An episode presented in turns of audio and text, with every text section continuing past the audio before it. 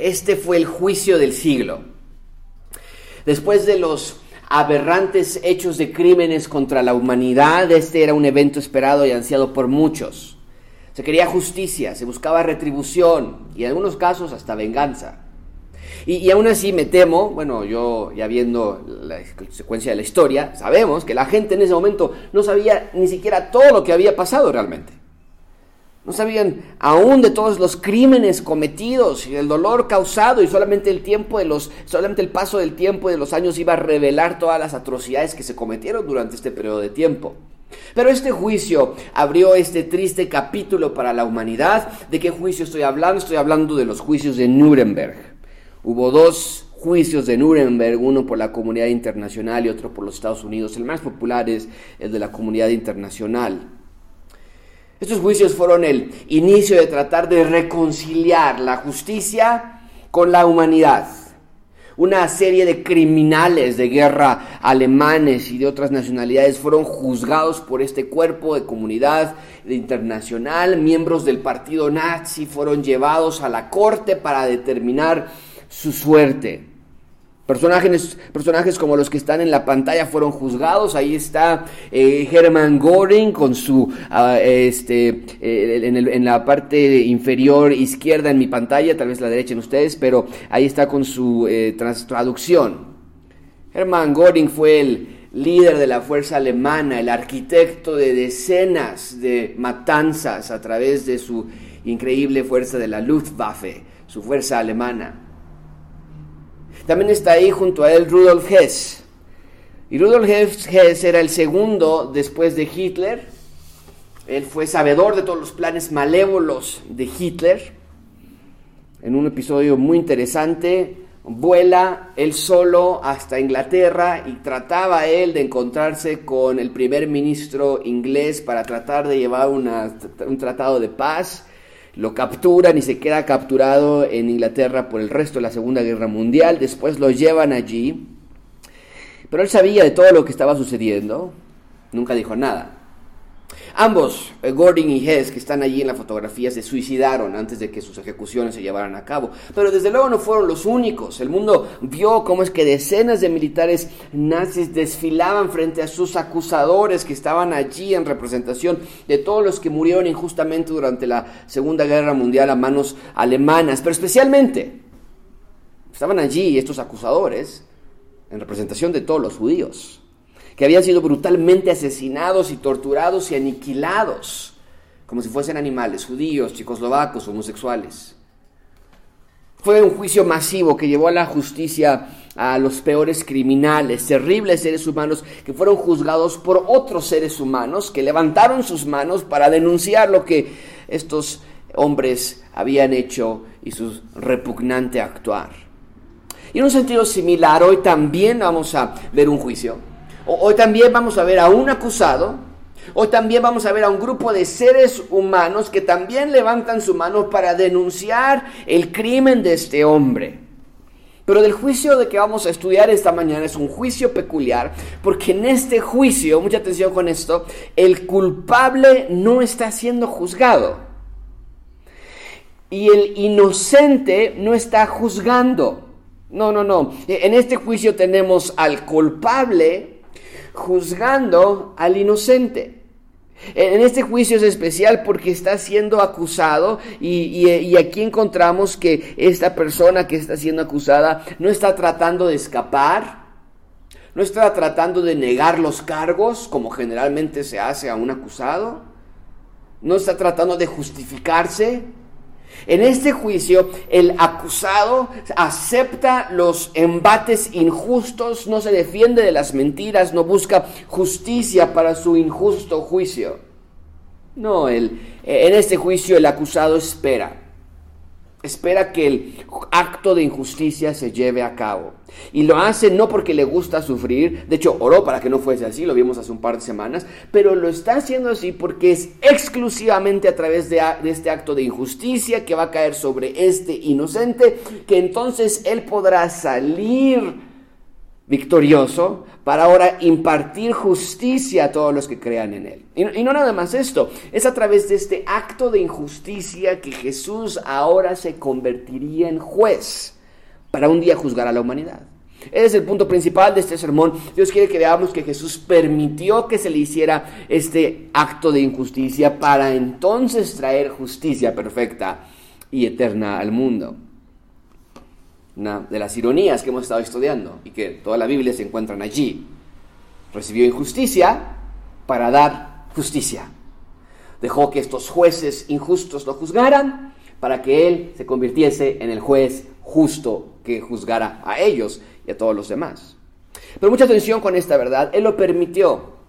Ese era el plan, así tenía que ser. Estamos llegando a los momentos que cambiaron el rumbo de la humanidad. Nada nunca sería igual y sin su sacrificio la raza humana se hubiese quedado en desolación eterna.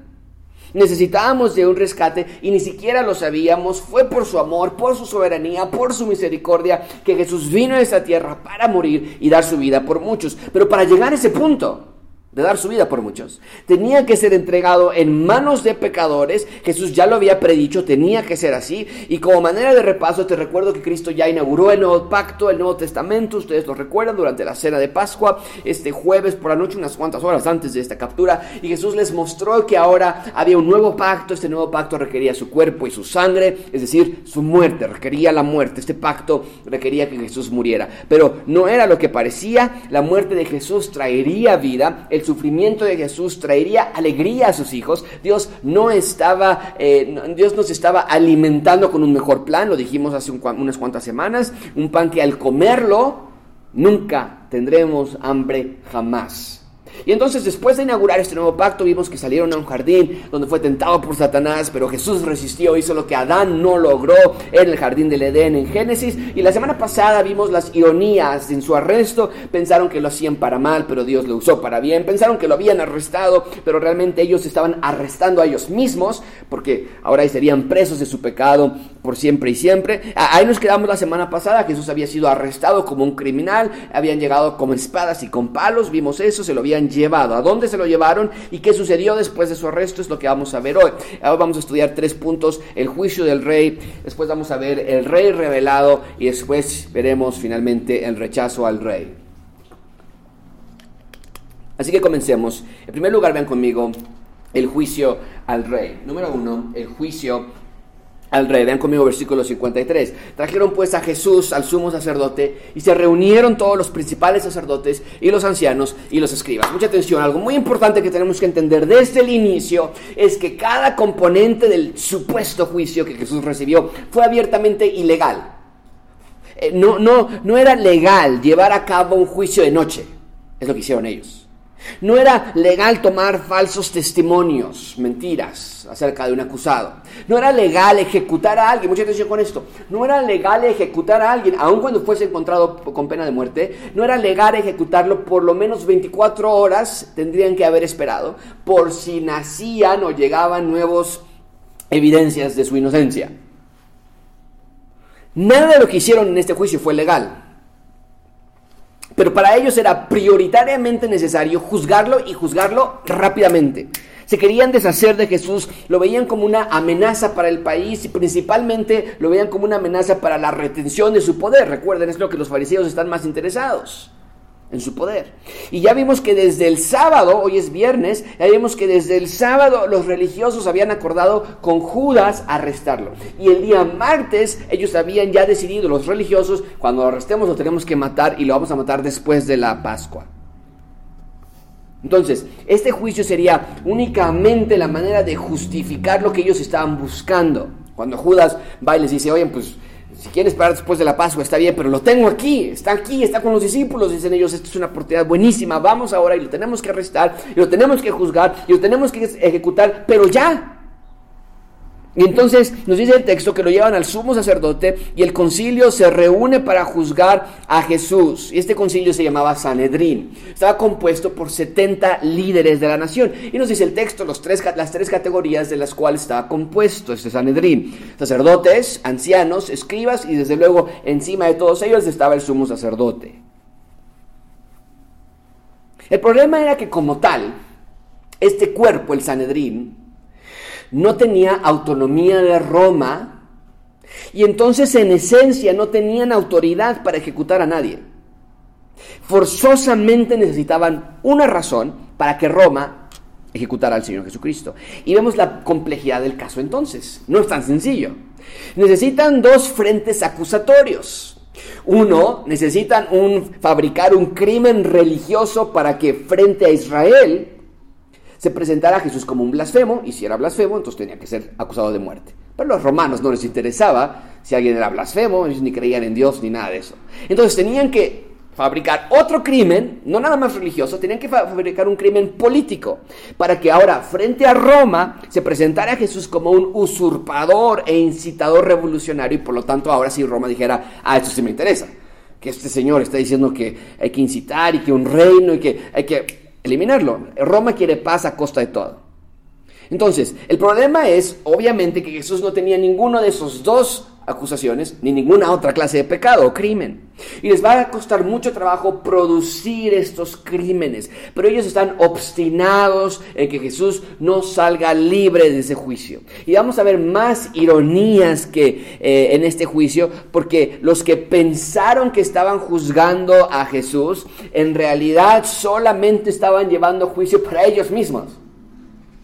Los que estaban juzgando a Jesús con falsas acusaciones solamente estaban poniendo verdaderas acusaciones para ellos mismos. Esto es increíble. Dios va a tomar esta escena y la va a voltear. Vemos estas ironías. Bien, entonces llevan a Jesús a la casa del sumo sacerdote de noche, se convoca al Sanedrín para juzgarlo. ¿Qué más? Vean conmigo, versículo 25. Y Pedro, ah, a ver, ¿qué dice Pedro?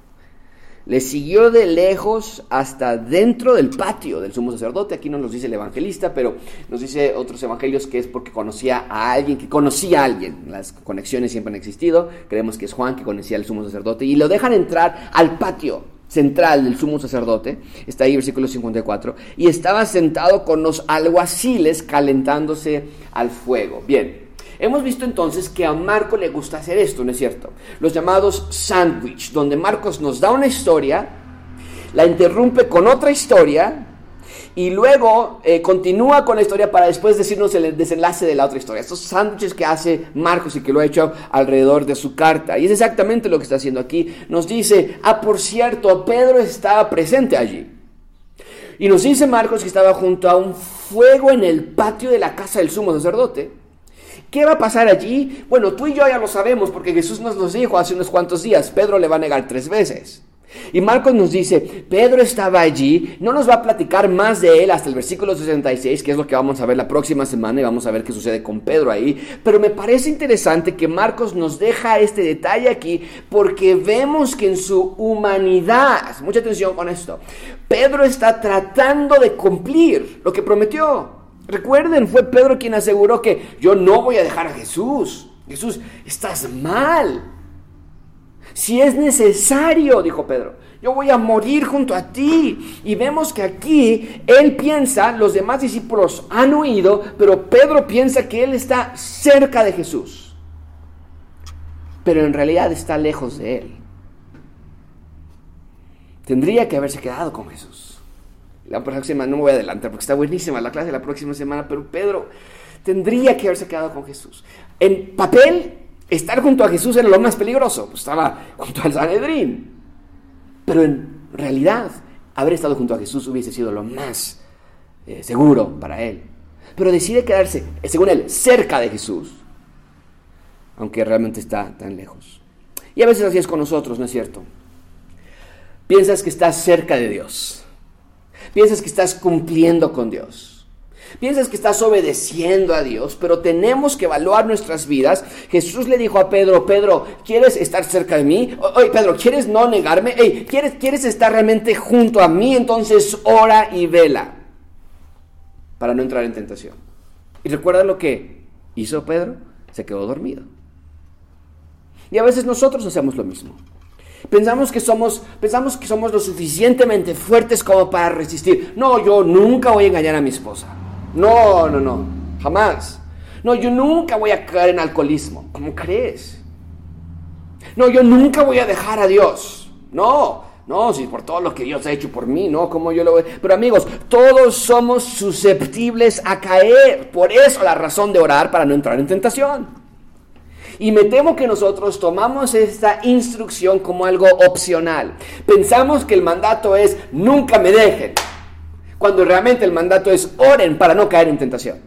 Y tomamos muy seriamente esa idea que mal construida nuestras mentes. Decimos, yo nunca voy a dejar a Dios, yo nunca voy a hacer algo malo, yo nunca quiero caer, ya no voy a volver a portarme mal, ya no voy a volver a ver ese sitio, ya no voy a... Y en tus propias fuerzas cuando Dios dice, no, lo que tienes que hacer es orar, depender de mí, para no caer en tentación. ¿Qué tanto oras para no caer en tentación? ¿Qué tanto oras? ¿Qué tanto velas para estar alerta?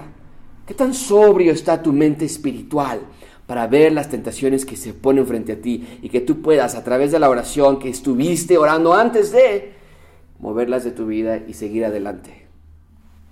De eso se trata la vida del creyente. Es lo que aprendió Pedro a través de este evento. Pero por ahora lo vemos cerca de Jesús, sí, geográficamente, pero lejos de Él en su corazón. Y la pregunta para ti esta mañana es, ¿cómo estás tú? ¿Te crees cerca de Jesús? porque no escuche, porque no te eh, pierdes ninguna de las predicaciones. No, Josué, yo todos los domingos estoy ahí en las predicaciones viendo.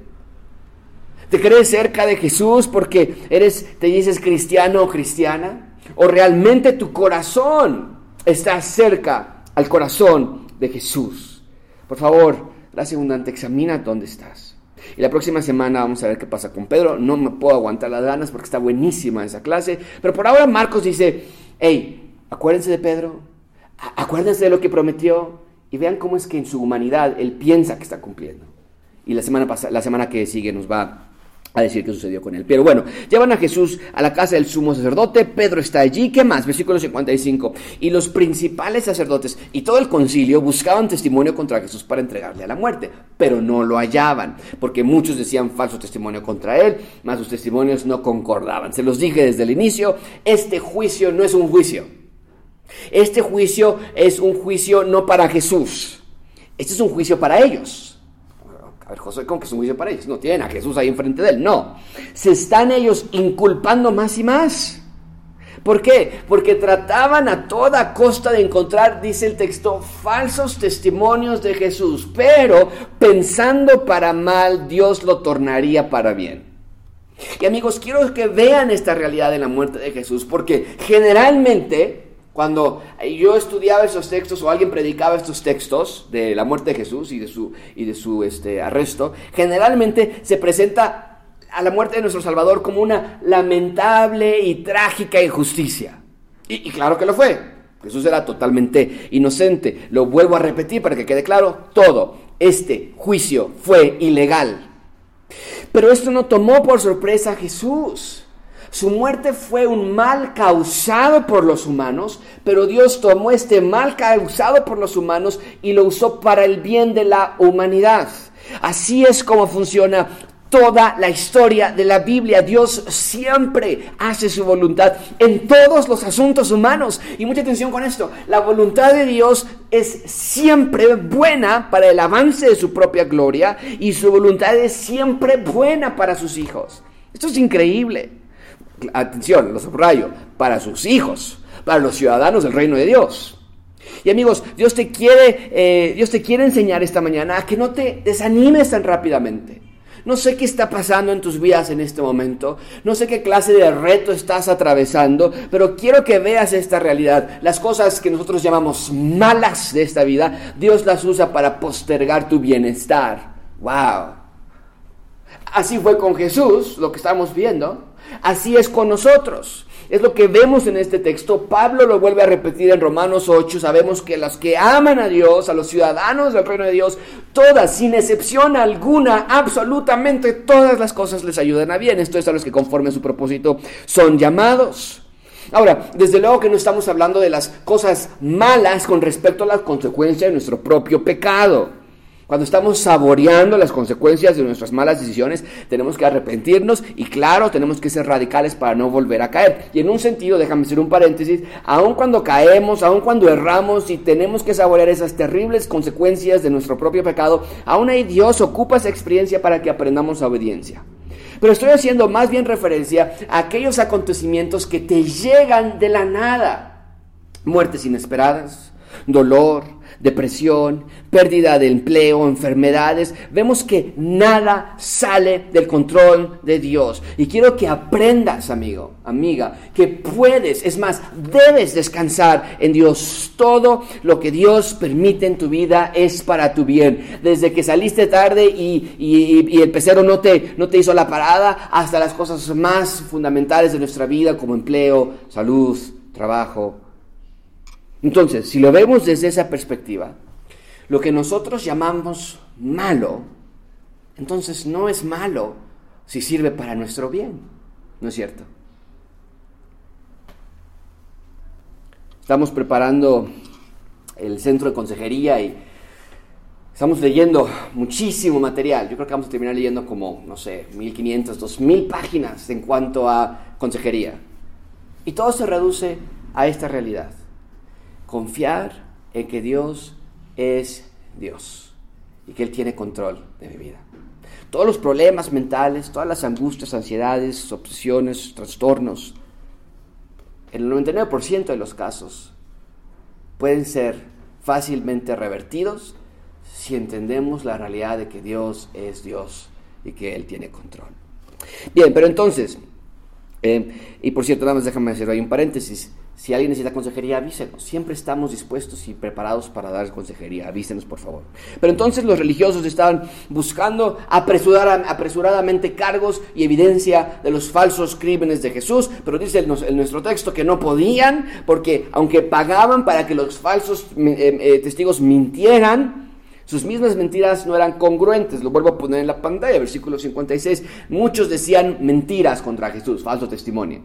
Pero pues no, no concordaban, las mentiras no concuerdan. Esto ocurre cada vez que se miente, ¿no es cierto? No hay congruencia. ¿Te han, ¿Te han mentido antes? ¿No te ha pasado que te dicen, oye, pasé a tu casa, no estabas? O te llamé y me mandó a buzón, pero no concuerda con la verdad. Tú sabes que si estabas en tu casa a esa hora, tú sabes que tu teléfono sí funcionaba, y cuando los atrapas en su mentira, ¿qué pasa? Tienen que mentir aún más. Y es lo que está sucediendo aquí. Vean conmigo versículo 57. Entonces, levantándose unos, dieron falso testimonio contra él, diciendo, nosotros le hemos oído decir, derribaré este templo hecho a mano y en tres días edificaré, edificaré otro hecho sin mano. Pero ni aún así concordaban en el testimonio, dice, dice, bueno, Pedro a través de Marcos, porque Pedro es el que le estaba dando la información a Marcos, pero Marcos nos dice, pues ni aún así podían. Alguien dice, oye, yo me acuerdo que algo, algo de que el templo se derriba y que... Y entonces inventa esta frase que Jesús no dijo. ¿Por qué? Porque es lo, ¿qué es lo que Jesús sí dijo acerca del templo? Lo tenemos en Juan 2.19. Respondió Jesús, destruyan ustedes este templo. Y en tres días yo lo levantaré. Entonces, estos falsos testigos tuercen las palabras de Jesús. Jesús no dijo que voy a, a derribar yo este templo y que voy a edificar otro hecho a mano. No, se está hablando de su cuerpo. En tres días iba a resucitar. Pero toman estas palabras y las tuercen para dar la apariencia de que Jesús estaba tratando de instigar de alguna manera u otra actos revolucionarios y revoltosos. Ahora, aquí dos cosas interesantes. Mucha atención con esto, amigos, no se me pierdan. Yo me estaba haciendo esta pregunta cuando estaba estudiando este texto. A ver, pero es que, ¿por qué? Tanto esfuerzo de probar que Jesús es culpable. Si todo es una fachada de, su, de sus mentiras y su deseo de, asesinarlo. ¿Por qué no nada más decir, mira, ya juzgalo, firma que se hizo el juicio y mándalo? Hay dos razones por las que estos religiosos hicieron su concilio y trajeron a testigos y les pagaban para que mintieran. Hay dos razones. Primero, hicieron todo ese show porque así mandaba la ley. Digo, no, no mandaba la ley que hicieran un show, pero así mandaba la ley que que juzgaran a alguien. Vean ustedes en, en Deuteronomio 19:15, no se tomará en cuenta a un solo testigo contra ninguno en cualquier delito ni en cualquier pecado. Eso es una buena idea. Si alguien dice, oye, él se robó mi, mi, vaca y te meten a la cárcel. No, no, no. Si alguien te acusa, pues no puedes tomar nada más un testigo. En relación con cualquier ofensa cometida, solo por el testimonio de dos o tres testigos se mantendrá la acusación. Entonces la ley decía, no puedes incriminar a nadie Es más, no se puede incriminar uno mismo. Es lo que decía la ley. Tiene, aunque tú dijeras yo soy culpable, tendrías que traer dos o tres testigos para que también concordaran con la historia. Entonces, cuando dos o tres testigos acusaban al sospechoso del mismo crimen, entonces ahora sí podías acusar a esta persona. Es por eso que para aparentar este juicio legal, ellos hacen este teatro y traen a dos o tres testigos, pero era dos o tres y cuatro y cinco para tratar de encontrar a dos o tres que concordaran en la historia.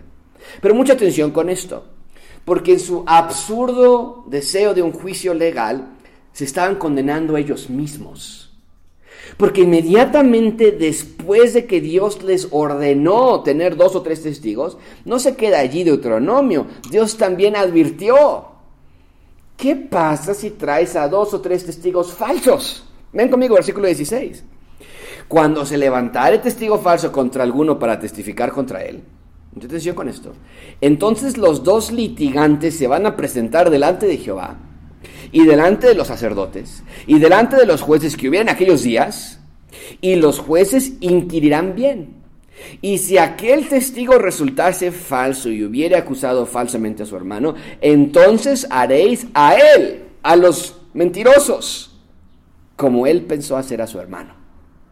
Y quitarás el mal en medio de ti. ¡Wow! No puedo dejar de pensar que cuando Dios dio esta ley en Deuteronomio 19, Dios ya sabía de estos falsos testigos, de estos falsos testimonios que hacer en Deuteronomio 19. Dios ya sabía que Jesús sería el que iba a sufrir precisamente por la inclusión de estos falsos testigos. Ahora quiero que pongan mucha atención el versículo 18 de Deuteronomio. Nos dice que los jueces inquirirán bien y ahí está el problema en el juicio de Jesús, ¿no es cierto? No había jueces, había pseudo jueces. No estaban inquiriendo, estaban manipulando.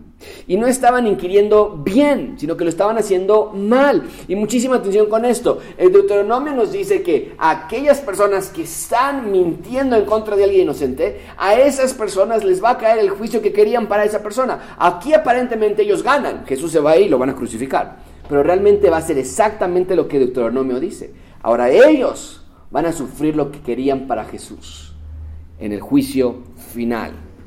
Ahora, ¿por qué quiero que vean esto? Porque en esta escena que tenemos a Jesús con estos jueces, con estos testigos falsos, tenemos la condición de la humanidad. No hay quien busque a Dios, todos se apartaron a uno, nos dice Pablo en Romanos, todos se desviaron cada cual por su camino, no hay bueno ni uno, excepto Jesús. Y este excepto perfecto, Jesús, está frente a estos religiosos que bien ilustran la condición de la humanidad. Y frente a estos religiosos ellos piensan que está el culpable, pero en realidad frente a ellos está el juez que un día va a juzgarlos a ellos y a todas las cosas. Entonces, ¿por qué estaban tratando de encontrar falsos testigos y haciendo todo este teatro y trayendo todas estas personas? Primero porque así lo pedía la ley. Querían ellos según cumplir con la ley. Pero segundo por su hipocresía. ¿No es cierto? Mucha atención con esto, amigos.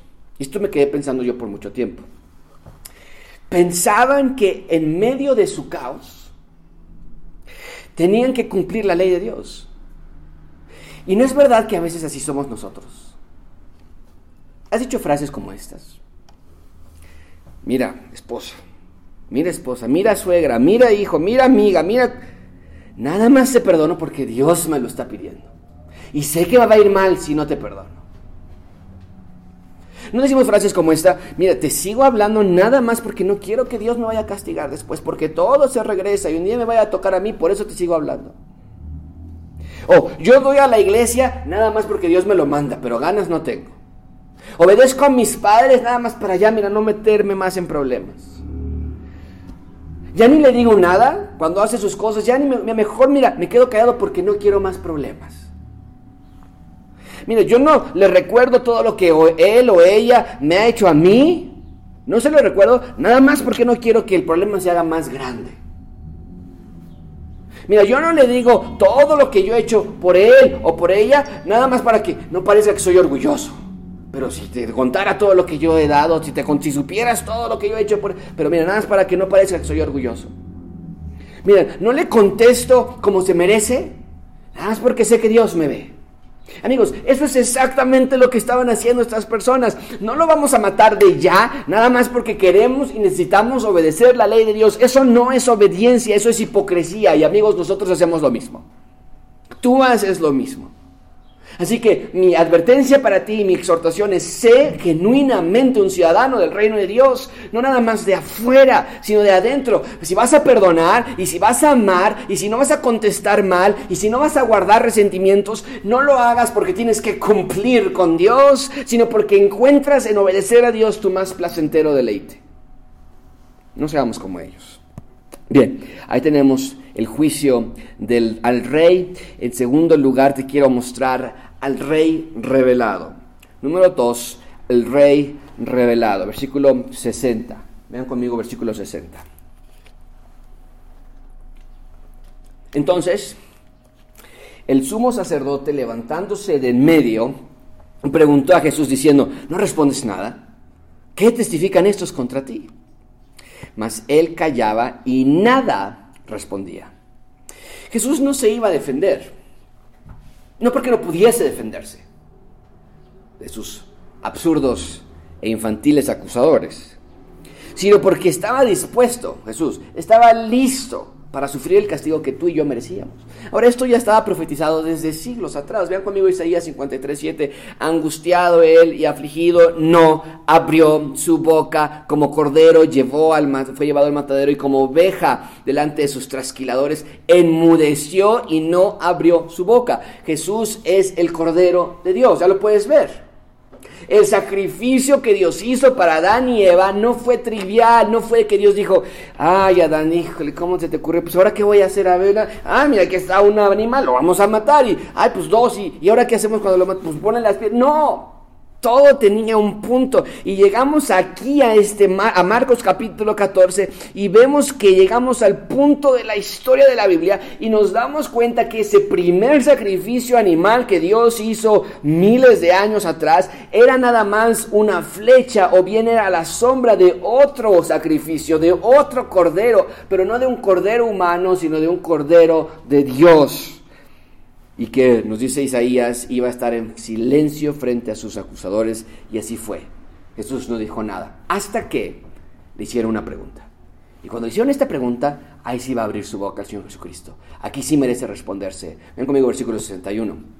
Mas él callaba y nada respondía. El sumo sacerdote le volvió a preguntar. Le dijo, ¿eres tú el Cristo? ¿El Hijo del bendito? Aquí sí va a hablar Jesús.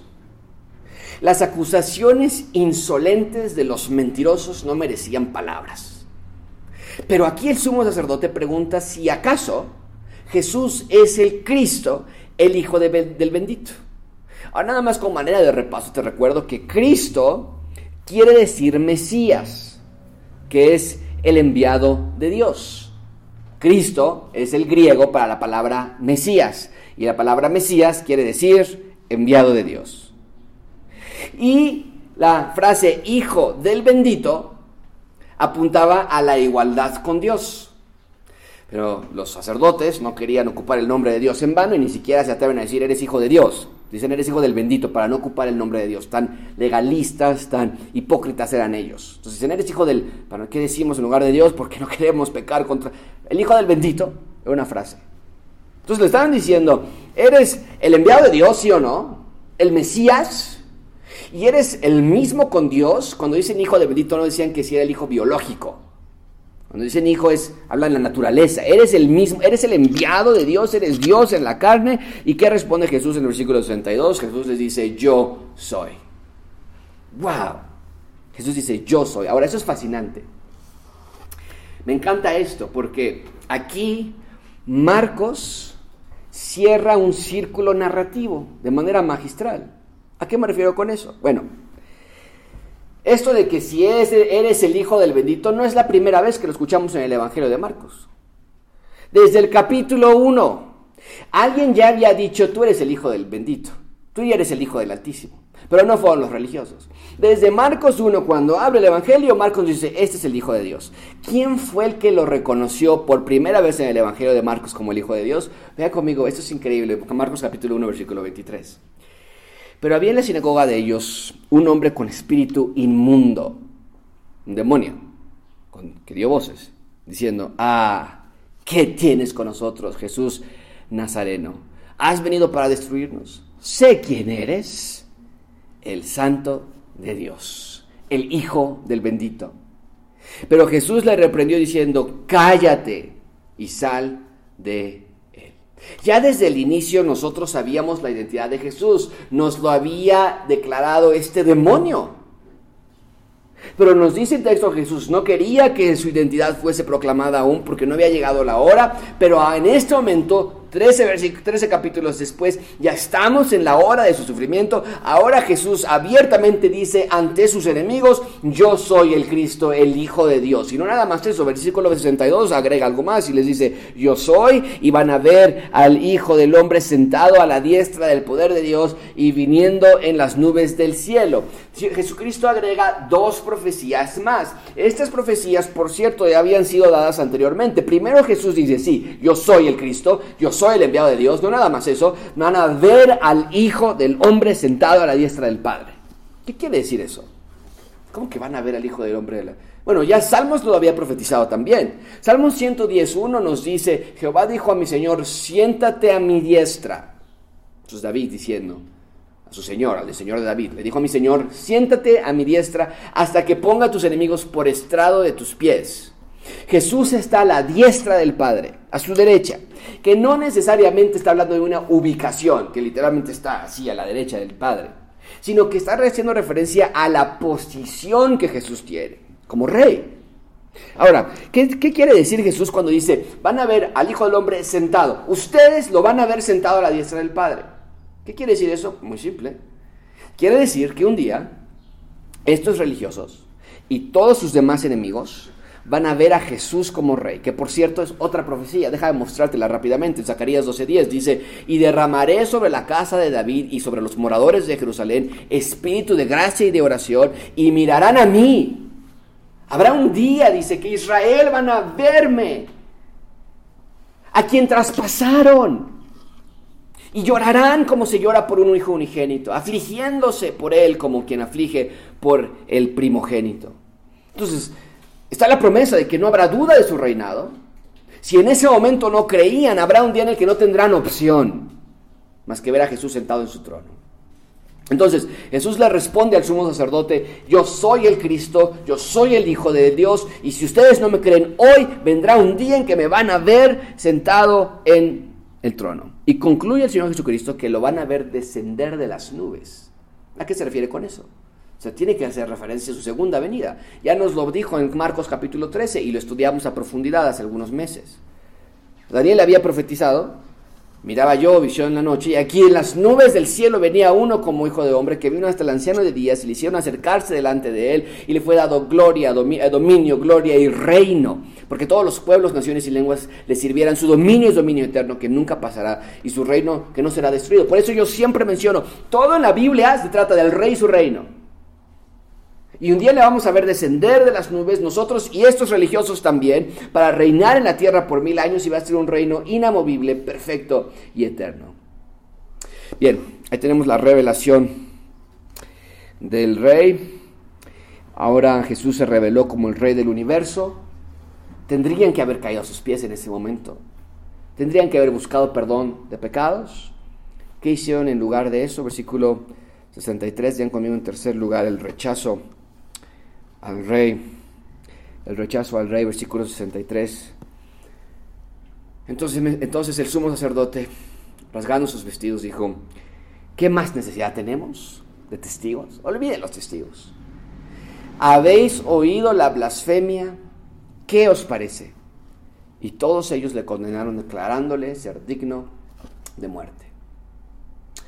Nada los convenció. Su corazón estaba lleno de incredulidad. Negaron creer y lo acusan de blasfemia. Y para ellos esto era suficiente para matarlo.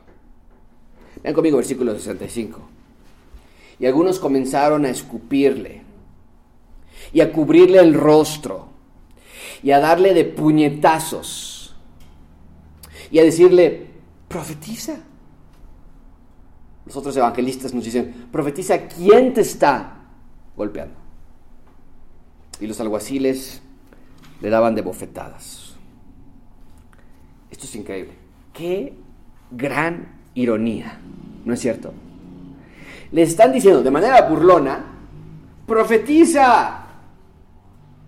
Es decir, adivina, a ver, te vamos a cubrir los, los ojos y cuando te demos un puñetazo, dinos quién fue de nosotros el que te golpeó.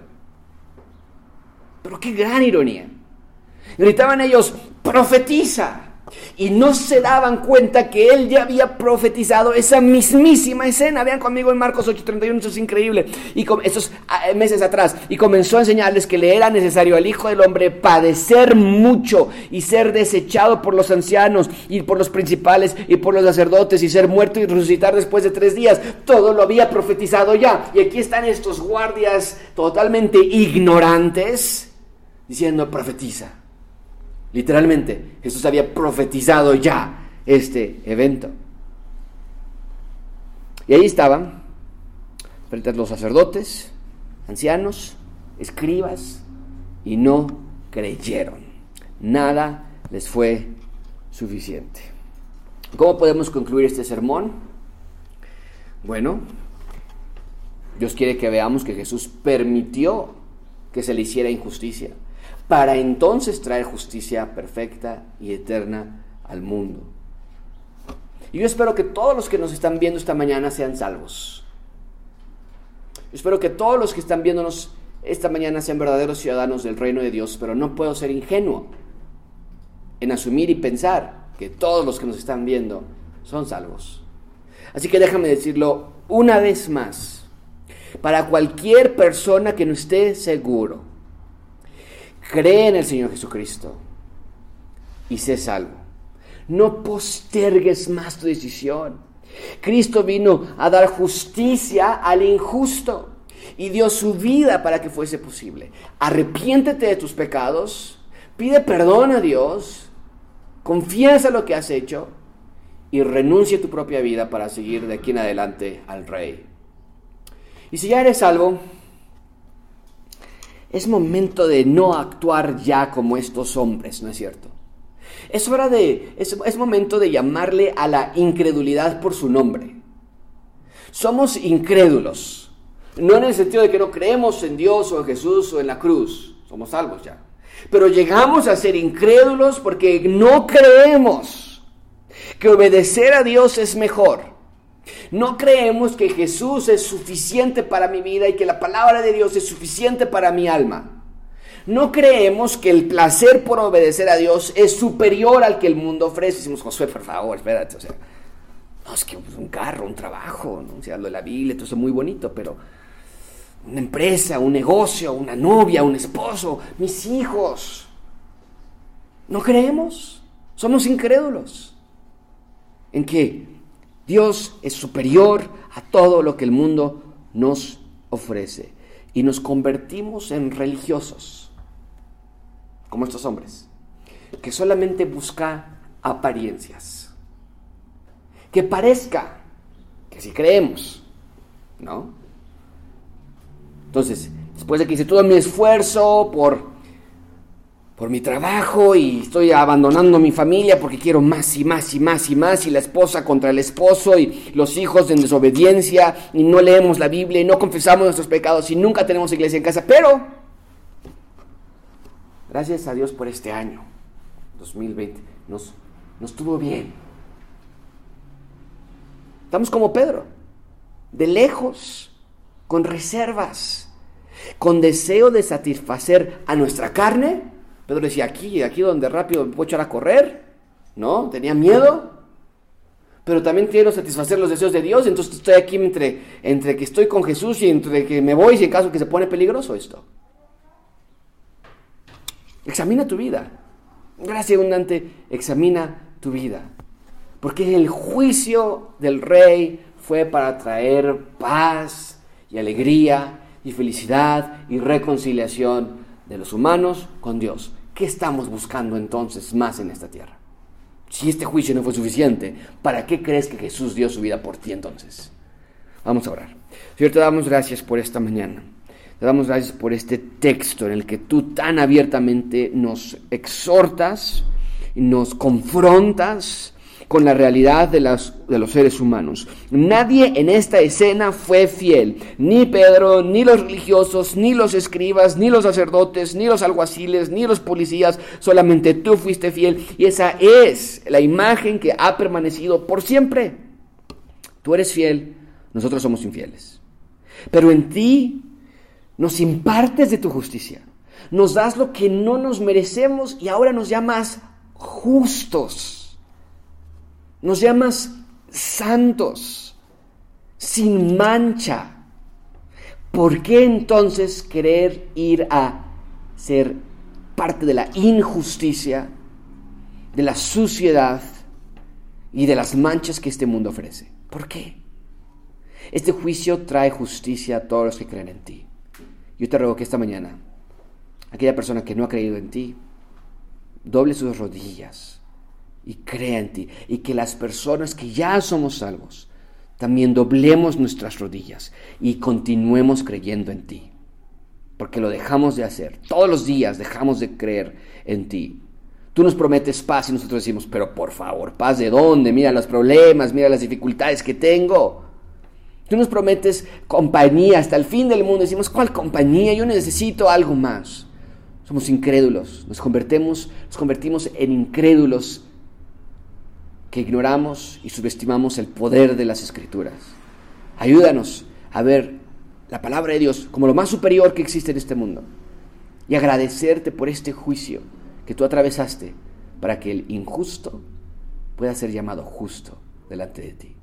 En el nombre de Cristo Jesús. Amén.